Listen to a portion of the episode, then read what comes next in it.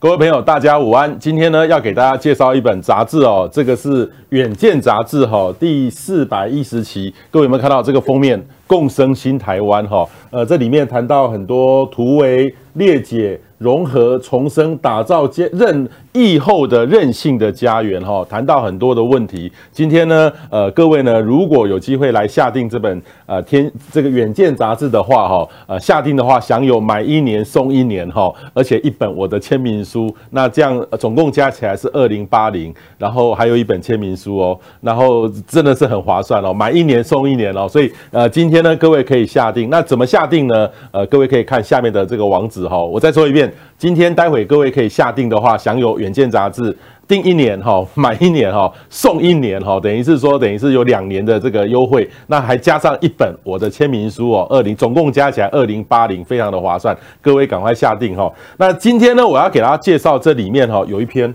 让我吸引我的很大的目光，就是大数据哈。大数据哈，这个大学治校的新利器哈，我一开始以为说这个是在介绍我们现在呃国内的大数据的情况。没有，现在我们的大学都在进行大数据的内部的这个分析，希望让大学可以更前面。所以今天的这个节目呢，很适合呃跟大学有关的，或是你的家里面的小朋友即将念大学，或是你是大学的教授，你都要来听这个今天的访问。我们特别访问到呃远见杂志的主编哈谢明玉到我们现场，明玉兄你好，呃主持人好，谢谢。好，这个明玉哈这个字哈就是一个祸。嚯哈！我一开始不太怎么念哈，呃，怎么有三撇？这个是什么意思？呃，这个字它最后是三撇，所以它一开始的时候是水波的纹路的意思，然后后来被引申为庙梁上的彩绘，因为古代庙梁上的彩绘会画风景图，嗯、那最后再被引申为文采茂盛的意思。因为我爸爸是国文老师，所以这个字是他对我的期许。哇，厉害厉害哈！这个各位哦，应该跟我一样都会念错，谁不会念错？你遇到这样，几乎每一个人不会念你的名字嘛？对对，从国小老师就都不会念这个字，然后唯一。长大以后遇到会念的，通常都是男生，因为他们有玩《三国志》这个电玩，因为电这个电玩里面有一个智将叫荀彧，其实很好用。对，好玩《三国志》的人才会有这个电动游戏的人才会知道这个明玉兄哈。是，好，明玉兄是这一期哈，这个他访问了五个大学，是哦，谈这个叫做大数据哈。哇，为什么要谈这个问题呢？这个其实这里面呢，我好第一个问题是说，呃，为什么想要做大学治校用大数据？这个主题，因为其实我们觉得大学就是很科学啊，大学其实就是很科技啊，为什么大学还要要来用多大大数据？因为这几年其实数据在很多面向都在被应用当中，在商业上。可是学校的治理其实过去很多都是凭直觉，尤其是老呃校长可能有群幕僚，告诉他们说，哎，其实未来是哪个方向可以走？那这个方向到底是对的吗？那这个改革到底是对的吗？因为未来的趋势，未来的系所都是走跨领域，甚至产业都走跨领域的情况下，系所该怎么来改变？学生的出路是什么？那学校其实需要一个更有效的。嗯，指标来告诉他们可以怎么走。另外一点就是，其实这几年很多学校都在谈国际排名这件事情。那怎么让自己的国际排名往前冲？这不是一个学校闷着头自己做就好了的事情。他们必须去看，诶，哪些指标是跟学校的未来是有相关的？哪些在国际排名上是相关的？那他们可以怎么来改善这个部分？那这些改善要怎么样对应到学校目前的呃校务的治理的部分？所以这个部分合在一起，其实都是大数据相关。那把这些数据找。出来之后，学校才知道，哎，我要做哪些方向，我的资源要投注在哪里，甚至用这些数据来告诉老师们说，哎，你们必须要改变哦，否则老师其实都是很专业的，他们其实要他们做很多为因应时代的一些变革，不，有时候不是那么容易。嗯哼哼，其实现在的这个大学哈，呃，不是在台湾传统这个排名，台青交成中央，呃，台清交中央成功哦，这样一直排下去啊，也有一些这个大学都有很多排行榜嘛，都有排行榜，那排行榜。里面呢，台湾的就算了，还有国际，对，你必须放在国际里面。如果是后面的话，其实就跟任何一个商品一样。所以现在大学呢，也面临到这种，呃，它虽然大学讲商业化是一件很庸俗的事情，大学就是要很高尚，大学教授就很高尚。但是现在这个社会哦，什么东西都可以来比较，大家翻开来，哎，排名我的大学往后跳了，我们也会问问校长说，哎啊，为什么去年往后掉？其实现在也会跟他们有感受到这个压力吗？其实学校的感受性非常的强，有一个非常重要的关键，是因为台湾这几年的少子化，让学生越来越少。嗯、那每个学校都在抢学生的情况下，那他们的办学绩效，甚至国际排名，甚至未来的研究方向、学生出路，都是必须拿出来告诉学生跟家长说，你们应该要来选我们学校。嗯、那这个其实都是校方跟校长的压力所在，嗯、所以这也是学校要做这件事情很重要的目的。所以他我，但是我有听到一个反面说法，就是说用这个方式就可以冲高排名，因为那个排名哈都是有一些特别的指标，那有些学校呢不会填。就空白在那边，那整个分数就往下掉。所以后来呢，应该我听说啦，我没有办法证实，你可能比我清楚。就是说，有些学校就是专门哦帮学校排名冲高的公司或是单位，哎，你给我钱，我帮你把这个数字找出来，然后填上去，你的排名就会提高。呃，其实我必须说，每个学校其实都有一个校务研究的单位，其实他们就是来帮校长、帮学校来思考怎么来冲排名这一件事情的某，他们的这是他们部分的工作。因为其实学校其实都很重视这件事情，这个事情某种程度就是学校的 KPI，校长的 KPI。可是与其说用钱来买，其实这件事情是很难的，因为其实他们只是。帮忙找出来说，这些指标到底排排名相关的指标到底是什么？那学校该重视哪些？那哪些东西其实可以明确的反映出来？因为排名都不会是随便今天这些单位想要排就排，因为远见其实有在做大学排名，那这些指标其实都跟着国际趋势，那然后都有算哪些东西才是合理而且呃有效的计算方式？那这个算算法。如果可以对应到学校的某些该做的事情上面的话，其实学校其实也都很乐意在做。OK，好，我们来看一下哈，这个明玉兄他找了几个学校，这个是中原大学，好，中原中对是中原大学哈，因为你你我书里面看的，你总共分析了五所大学，是，好，这个呃北医台北医学院是，哦中央大学交通大学，然后中原中原大学跟政治大学。政治大学这五五个大，这这个五大都已经不错了啊，是。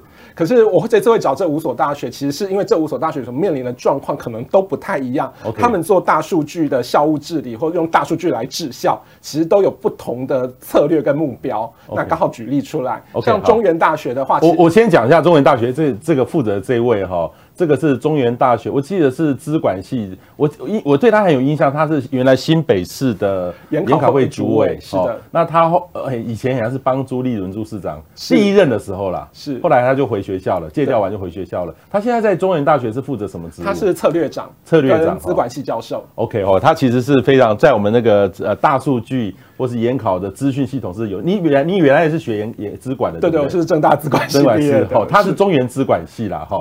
那中原里面，它这个叫做校务仪表板，仪表板我们的这个名字就是 dashboard 啦哈。我们我们其实气象也有 dashboard，就是及时掌握啊这样的变化。那大学的 dashboard 长什么样子？呃。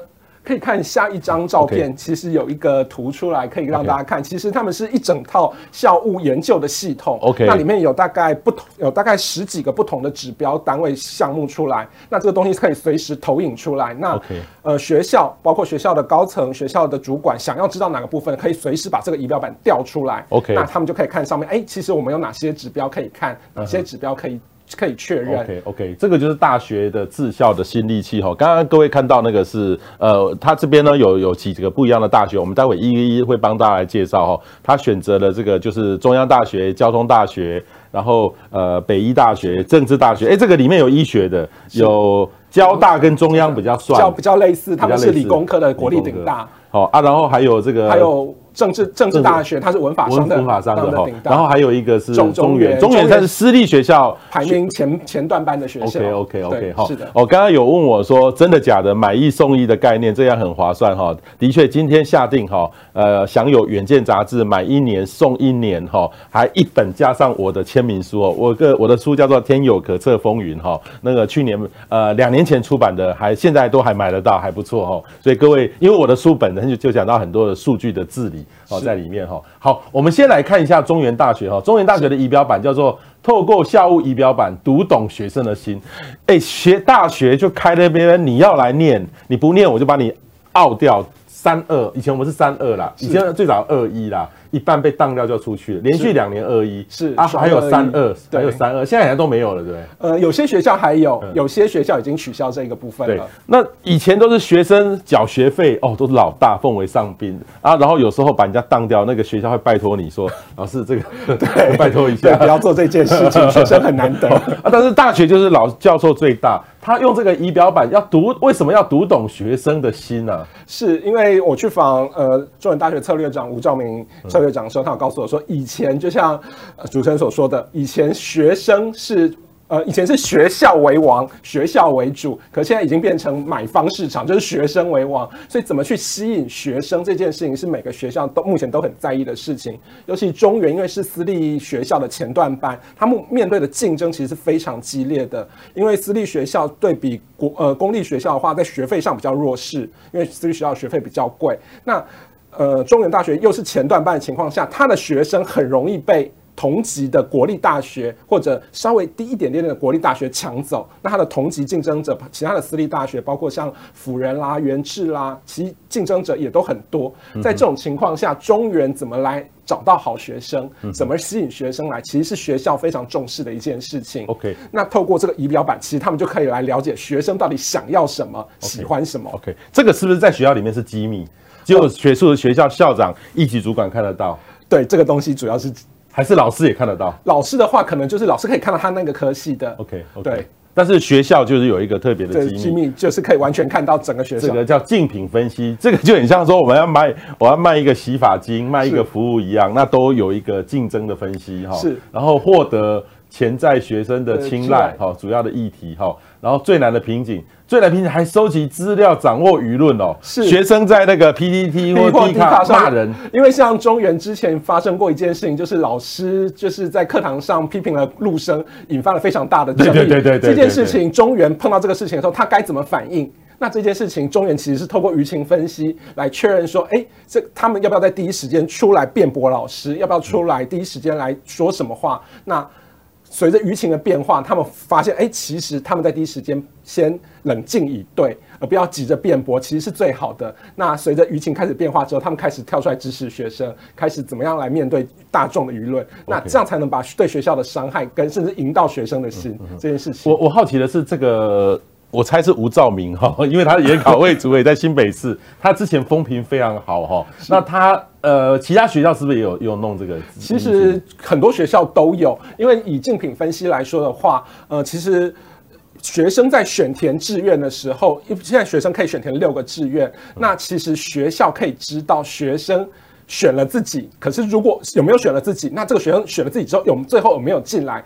是自己的学校。假设有个学生，假设他在这六个名名单里面，他曾曾经把中原填进去，可他最后去了元治的话，那元中原是可以知道这件事情的，那就可以去分析这个学生都已经在购物车的最后了，为什么最后没有选自己？那他们最后去了哪个学校的哪个科系？这时候就可以互相比对，为什么他去了这边？那这个科系对方的科系有什么优势？有什么优点？那跟学校有哪自己学校的科系有什么落差？这时候就变成一个很明确的竞品分析了。哦，我这样都会理解了。原来这些学校在做这个事，竞品分析。我最近遇过一个活生生的一个案例，某一个国，我不能说某一个学校太明显了哈。某一个非常知名的在北部的国立大学，他们的教授告诉我啊，我也遇到，呃，我在南部中信金融管理学院教的学生，是我问他说，哎、欸，阿、啊、你为什么去台南念中信呢、啊？那、啊、你原来上那个北部的国立大学，那不是也有名吗？然后他说，彭博士。那个学校哈、哦，出去都都都是去考公务员，我不想当公务员。那个学校气氛沉闷闷的，没有什么改变。我宁愿在这边，我试看看。结果我就我也吓一跳，就遇到那个国立大学的教授。他也吓一跳，因为他说他的确我说的问题点住他们的核心了。是，但是他没有办法有一个数据可以告诉大家说真的发生这种事情，所以他想要做出就就像你书的里面的说要有这样的仪表板才能知道。因为其实学校其实是有办法来收集这些资讯，包括呃这也是中原大学做这个呃。仪表板的一个很重要的目的.因为他除了知道学生的流向之后，他还可以知道学生的毕业流向，甚至在学校里面选读了哪些科系。那这时候可以变成一连串的追踪，哪些学生进来之后，他出去的呃薪资啦，他就职的产业，那没有选的学校，他们出去以后，他们就读了哪些？那这些以后都可以变成学校在招生宣传的利器，告诉大家说。中原跟对比的学校，假设是中央好了，或者甚至是辅大，甚至是淡江，有哪些不一样？嗯，那我们的科系的优势在哪里？学生出去以后的薪资在哪里？这些其实都可以让心有所属的学生知道，哎，其实我可能到。中原的话，可能就算是同一科系，我比去别的学校的出路更好，那校风课程都更适合我。这其实是非常关键的招生最后一礼。哦哦，这个是很重要的关键一礼啦。哈。那还有一个就是校务仪表板，就是说治校的成果，例如说每个学校老师，呃，其实我们台湾的教授哈，薪水都都是一样的，像公务员一级一级，其实这不大公平。应该跟业绩或者 什么，可是这个其实，在学校里面是很难做到的一件事。对对对，这件事情很难。然后用校务表来知道学校的校务的表现的话，其实他们可以知道哪一个老师的休课状、学生的休课状况，那这个学老师是否特别受到欢迎，或者学生是否对这个老师开的课满不满意，那有什么意见，这些其实都可以回馈到学校来找这个老师说，哎，其实你的课程哪里需要改善，甚至学生在网络上，因为他们其实有舆情监测的部分，所以他们会去。去看学呃学生怎么在 D 卡上面或 PT 上面讨论中原以及中原跟别的学校，尤其这些竞品学校的时候，那学生有哪些建议？学生有哪些批评？这些其实都可以变成学校改善的目标。例如学生会比较宿舍，例如学生会比较交通，甚至学生会比较哎学校开的选修的科系的好坏。那这些东西学校都可以因此来知道我们来怎么胜过别的学校。哇，好重要！中原大学做的这件事情哈，那这个我猜啦，我猜啦哦，这个。就跟这个呃，当过新北市研考会主委的吴兆明有关哈。那我好奇的是，你真的看过他真的仪表板吗？因为因为你这个很像是机密，不能公开嘛。其实大家刚刚看那张照片，上面就是他们真实的仪表板，真实就有在做。对，他们其实上面有些包括学生的资讯啦，学学生满意度啦，甚至学生毕业之后到哪些领域这些事情。其实他们都有分析的出来的数据出来，那他们就可以知道，哎，哪些领域的学生最多，那他们可以鼓励学生往哪个方向，甚至他们可以往哪个方向去招收学生这件事情。哦，OK，这样这样就会更精确的，等于是服务学生，学校也容易做改革。对对对。哦，例如说，哎，这个科系原来这个科系基本上毕业都失业了，就业率没那么好。对，这时候他们就可以回馈来看，哎，这。他们该改善哪些课程，或者怎么去听网络上的意见？那怎么来修正他们课程的设计？哦，听到没有？今天大学校长，你如果你的大学哈，呃，你觉得你对你大学不大满意的话，你分享出去，让你的大学校长可以看到。对，而且有这些仪表板，最重要的原因是，嗯，决策者他有一个很明确的证据，说，哎，我这个好或不好，因为学校的不呃老师或教授或甚至科系其实。都有自尊心。Okay. 你要说他们表现不好的时候，他们会觉得我都做得很好啊。可当数据拿出来的时候，你就可以很明确的来沟通说，你们确实要修正。那往哪个方向才是最好的？OK，好，这个是中原大学哈。这个中原大学其实我以前年轻的时候，我是念中央大学。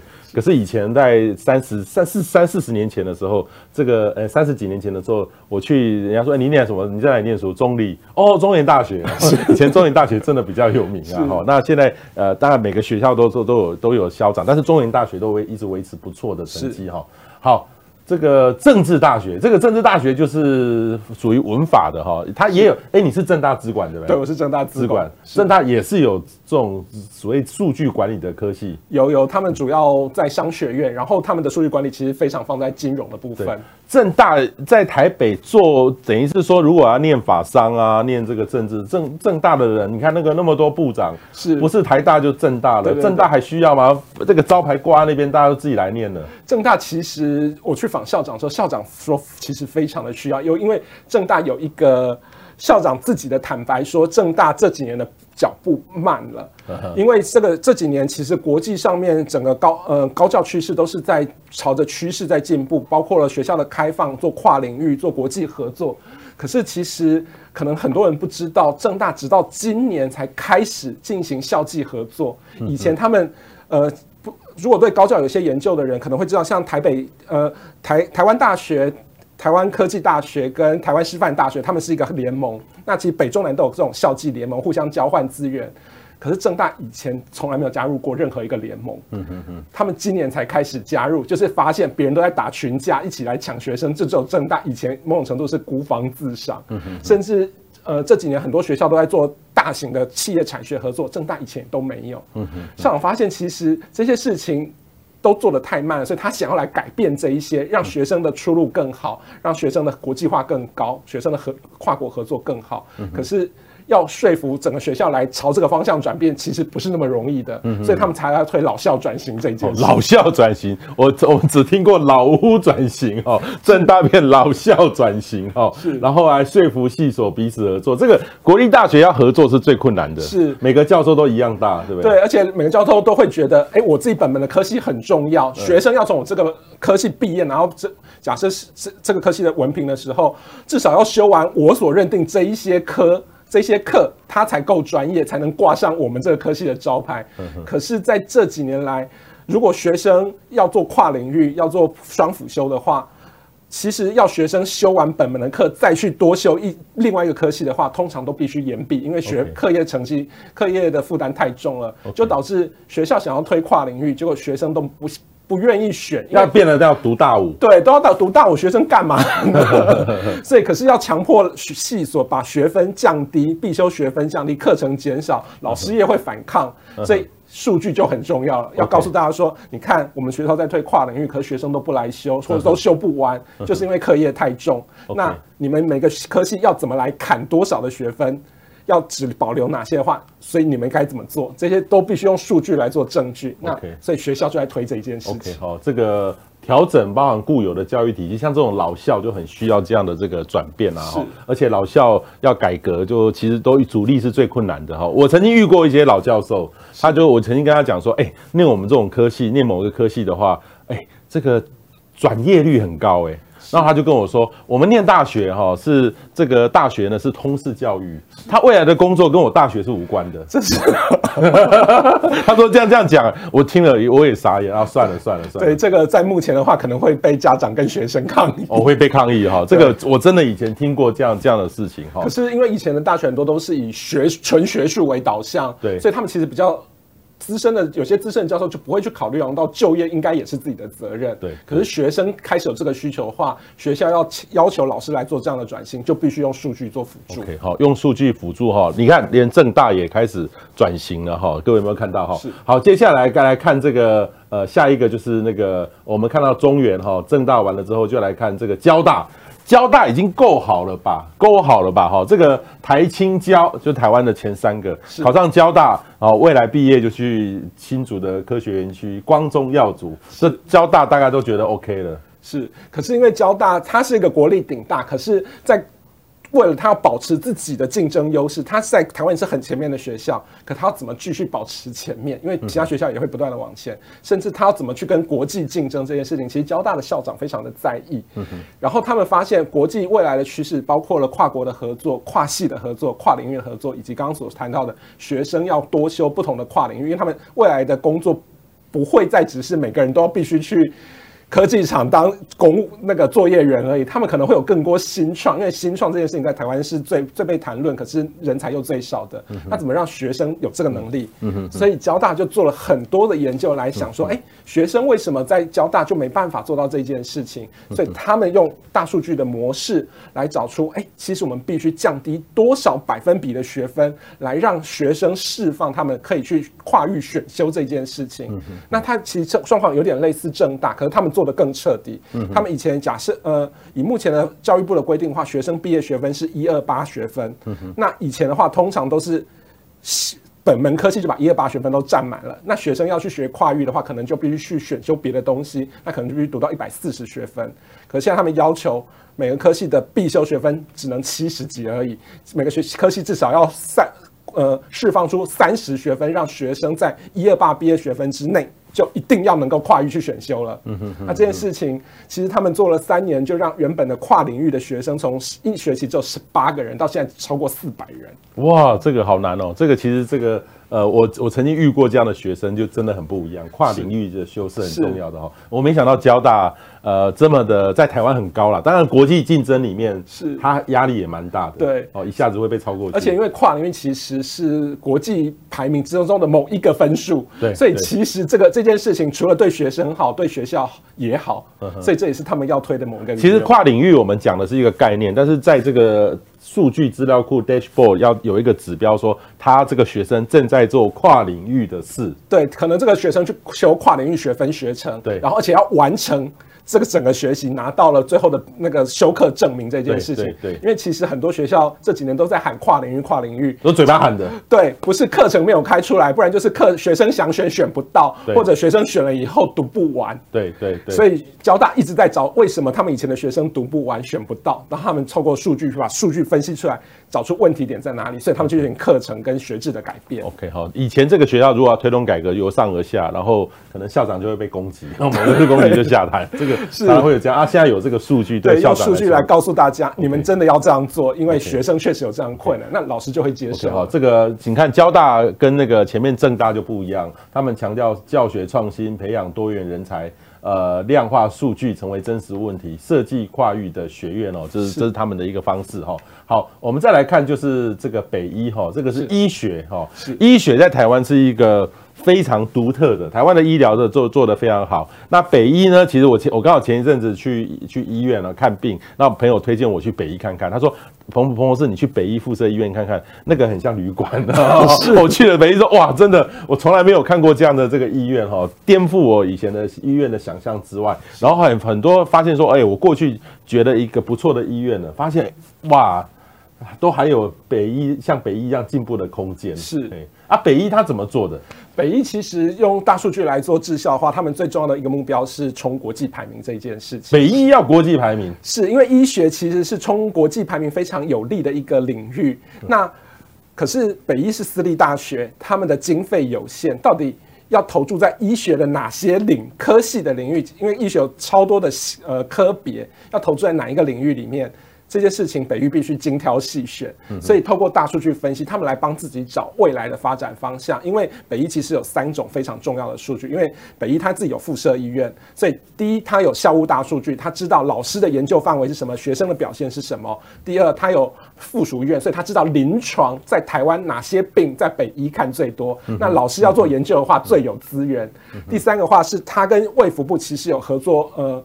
呃，鉴宝大数据资料库，所以他甚至知道整个台湾的鉴宝的走向是哪里，所以他把这三个数据合在一起的时候，他可以来找说，哎，北医的老师其实在哪些领域最能够发挥？那这个发挥领域在国际上又最有潜力、最受重视，所以他可以把这一些串起来之后，他们最后找出了呃。八个领域出来，包括了可能是医疗材器材、肾脏、心脏、癌症的部分。然后这个东西可以对应到学校的呃临床研究，也可以对应到学生的选择，甚至医疗资源的部分。把这个选出来之后，全力的去抢攻它，那国际就老师就可以排。发表出更好的论文，他就可以冲国际排名。甚至他们在在未来要招聘新老师的时候，就选定这几个领域，专门聘优秀的人才来，那让这些人来这个学校有最好资源做研究，那也可以来协助冲国际排名。所以他们是知道。国际排名在哪些地方？学校最有发挥余的能力的情况下来进行对应的投资。OK，好，这包含他们做的临床数据提升国际排名，这是他们很重要的事情。是，还有确保病患的学，还有学生个资哈，定定未来发展的主轴哈。这各自很重要，在做这个算的时候，那个你有没有看到那个数据？一点进去，也可以看到学生家里的家长是谁，都很清楚。这个其实。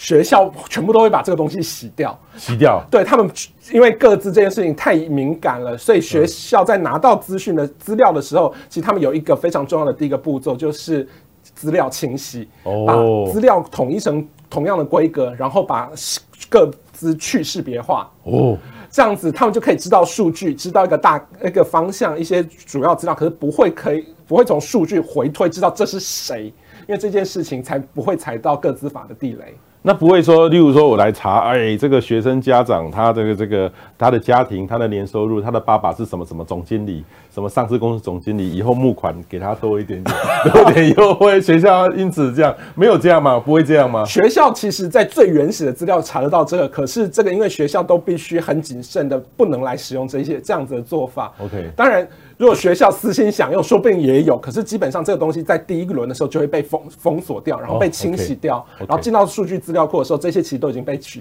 都已经被消失了。OK OK 哦，这个这个其实在国外有的有有在用了，但是问题是说这个都要这个如果没有用对，非常的敏感，会被告，会被告，会被告，这非常敏感。所以包括我去访了几个学校的校长，都特别强调这一点，就是学校对于学生各自其实是非常保护的。对，所以像呃学校在要求各个处室来提供资料的时候，像像以交大或中央为例，他们甚至要求人事室不提供，不用提供资料.因为就是把各自的部分消除掉，避免.对.不进入资料库。就是说，他的爸爸是谁？他的妈妈是谁？他们家是什么政治家族，很有影响力，是特别照顾那个学生，获取不当的利益。这个校学校应该不敢这样做，可是学校会用校友资料库来。可是校友资料库很多是校友自愿出来提供的，对对，而不会是他们先学校锁定谁来特别对对去针对性。所以我我一直强调，就是说我们当使用开放资料或大数据的时候，那个个资是第一个要保护的东西，不可能有个资哈，不会说从这个地方。捞到你在干嘛？你今天在跟谁讲话？哦，不是哦，学校不会做这种事情哦。这是台北医学大学。然后呃，这个资料的，我我我有特别看到一个表，你还有讲一个中央大学，中央大学你就没有特别画一个图？是的，为什么？因为呃，我们发现中中央大学其实是做大呃校务大。数据非常成杰出的一个学校，尤其是中央大学的校长，其实是现任的台湾的校务研究的学会的理事长。嗯哼，其实他校务研究其实就是校务大数据的这件事情。那其实中央因为他做的东西跟交大其实有一点类似，所以最后我们是选用了交大。可是中央其实做得非常的好，他们光是投资要来做这件事情，其实就花了上千万，然后花了三年的时间，由校长来主导，然后来投入这一块的领域的研究。嗯、好。这个里面呢，我看到你说要用四个步骤哈，第一个要提一个议题，呃，第二个洗资料，就刚才讲过的，是。也不能够把那个原始的资料拿来用哦，要清洗啊，哇，然后把它资料统一，然后要去各资，然后要养人才。嗯，一个大学哈，像你访问的这五所大学，是。呃，我首先第一个问题是，他们负责的这个人哈是哪一种层级？是随便找一个教授呢，还是说这个教授是这个教授是直接？呃，隶属于什么部门，或是直接隶属于校长？这个我必须要说，每个学校对于这件重视这一件事情的重视，会对这件事情这个层级差异很大。例如像我们这次访的五个学校，因为校长都很重视，学校都知道这件事情是决胜未来的关键，所以基本上都是由校长做领头带领，然后指派相关专业的，包括像是资管系啦，或者是统计系啦，相关背景的老师成立。呃，校务研究中心或者甚至是一个处，像北医就是数据处，以就是学校的一级单位，然后来带领学校来做这件事情。会要有这么高层级的人来做，有一个很重要的理由，是因为要做数据的资料的收集的时候，等于必这个处室必须跟全校所有每个处室去要资料。如果不是校长支持的话，大家都会觉得有够烦，可能会得不到对应的支持。所以一定要有一个非常重要的高层当领导人来支持这件事情。那。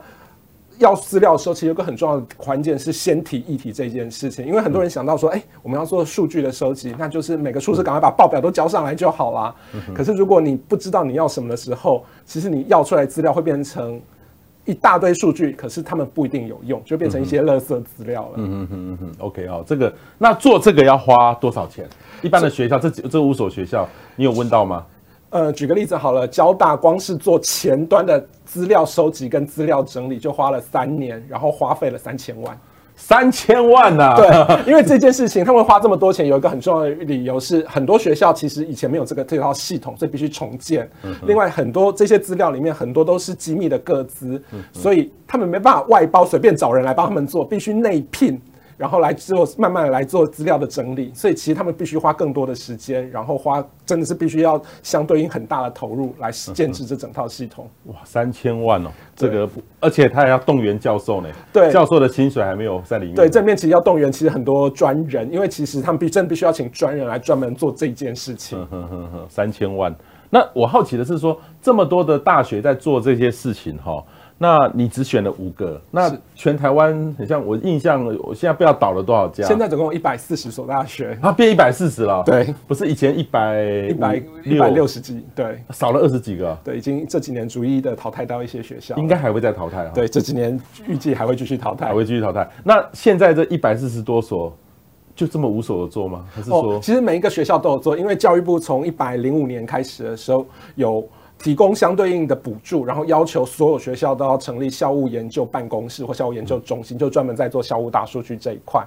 可是有些学校其实就是应付应付，那有些学校真的就是认真投入，愿意自己再掏腰包来做。所以其实每个学校都有做，那真正做得好的话，可能只有前三分之一左右。三分之一，对啊，很多都是虚应故事。你你有看到？因为其实这个这套计划持续五年，所以很多学校其实五年后，当教育部不再投注资源。补助的时候，这个办公室还会成立。其实现在很多人私下都有一些问号。嗯、那其实目前自己的我自己的搜寻跟观察，其实依照学校愿意投入的程度的话，前三分之一是绝对没问题，他们一定会真的继续做下去。嗯、那后段的话，可能后三分之一有可能就会变成一个。处室名称还存在，办公室还存在，可是到底能不能做出真正有用的资料或有用的资料建议出来，那可能就会有一些疑问存在了。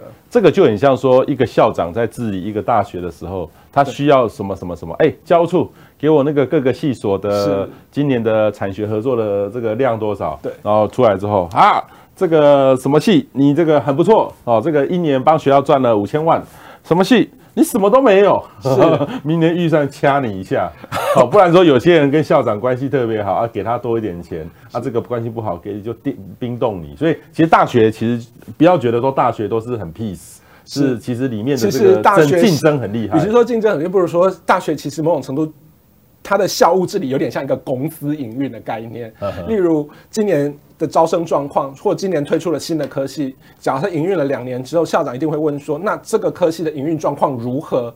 这时候可能像只是这么一个大问题的情况下，那下面人要拿出哪些指标，告诉他们说这个营运状况确实是好的。那这些指标从哪来？其实都是数据在做支援跟提供。哦，这个这个就很重要了哈。这个今天这一集，其实我我我看到的是，因为大数据在很多的公司治理上面是都是拿来用的啦。哈，就是说他的他他今天这一次一个什么疫情损失多少，对，或者是他的因为什么样的情况会有什么样的变动，其实很快。哦，过去可能是一季来来可以看得到，那慢慢的一个月或一个礼拜，或是今天就可以看到多少库存。其实各个企业、民间的很多企业都来做，但是我是第一次。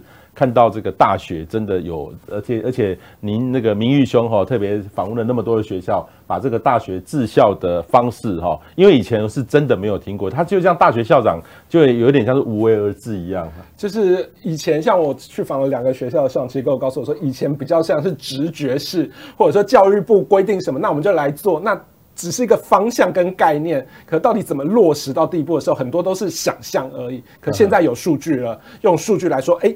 我资源放多少在这个位置才是对的？那我可以一年后就马上来检视这个我原本的设定到底是是不是对？如果不对的话，预不如预期的话，我可以赶快改成哪些部分？否则很多可能以前都是跑了两年、三年甚至四年，这个校长要下任之后才发现啊，其实是方向都是错的。嗯哼哼哼，好，所以这个做这个大数据的这个治理哈是是很重要的啊。当然这个需要花投入资源、花钱，还要投入人，然后而且他要必须要最高层校长。或者一级主管都要很重视，是的，然后才能够去解决这个问题哈。那问题是说有这个会不会有一些排挤效应，就会变成说有些假设炒中文系哈，或者有一些系，它在这个市场竞争性里面，现这个阶段它可能就比较弱势，它就因为这个数据就被提早被砍掉。其实这件事情就也是我这一次有一个学校我会去访正大的某个理由，因为正大之前 今年年初的时候就有发生这样的争议，就是有些学校会担心在这样子的数据治理下，那比较冷门的科系会不会资源一直被剥夺走，甚至被砍学生、砍生源，那老师砍师资，就这个学校系所就消灭。那特别我拿这件事情去问正大校长，校长说其实。学校做资源安排是有他们自己的制度跟规范，学校当然会奖励，就是最近热门的科系，学生招收多的科系。那对于比较冷门的科系，因为教育部有一个生师比，就是学生跟老师一定要的比例的规定，那学学校也会在这个生师比下保留足够多的资源，让这个系所营运下去。可是不能说，哎，这目前某个科系可能非常的热门，那。为了保护比较冷门的科技，所以不给他们资源，这样也不公平，所以他必须在这个过程当中进行对应的调调配，然后这时候就需要数据来告诉冷门科技跟热门科技的老师说，所以我们要给你这么多资源是有道理的，因为数据来支持说你们要发展就需要这么多的资源。那也要告诉冷门科系说，对我们学校也会保护你，让你活下来，所以我们会一定会给你多少的资源。可是如果你要还要更多的话，你就必须要想办法来开创新的课程来招收学生。某种程度，以前可能所有学校大学的，尤其国立大学科系是一种。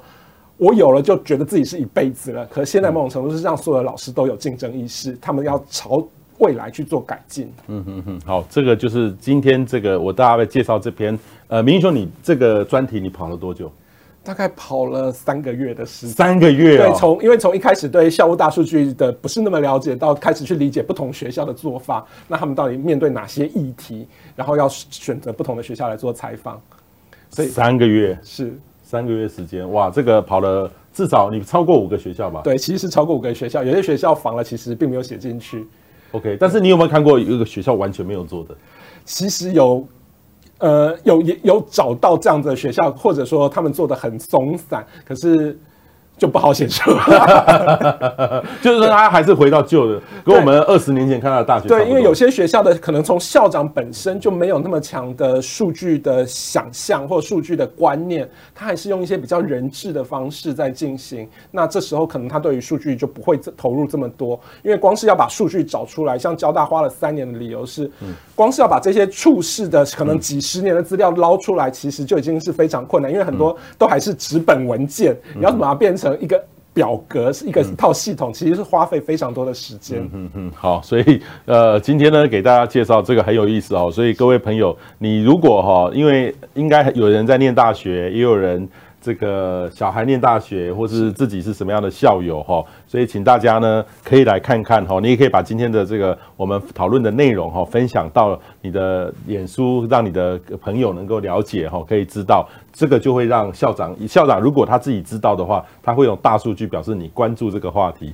他就会来做哈，就会来做。那今天呢下定哈，享有《远见》杂志买一年送一年哈，加上一本哈我的签名书哈，总共二零八零元，所以大家可以赶快来下定。其实买一年送，我一开始以为是二零八零年。只有一年，这样杂志这样那么厚那么精美，这样算起来不到一百块，是哇，这个现在出版业真的也也需要也面临很大的挑战，你没有大数据库啦。面对这个竞争，是的，是的。什么样的主题，什么样的方式能够获得大家的认同，这个就很重要。对，所以呃，今天先非常谢谢明玉兄哦，做了这么有意思的专题。以前都觉得大学是不用做这个事，但是现在大学也必须做这个事情。是的，而且呢，呃，像是一个商品一样，自己去调整。对，哦啊，这个大数据是一个很重要的事情哈。谢谢明玉兄，谢谢谢谢秦明兄，也谢谢大家，谢谢。谢谢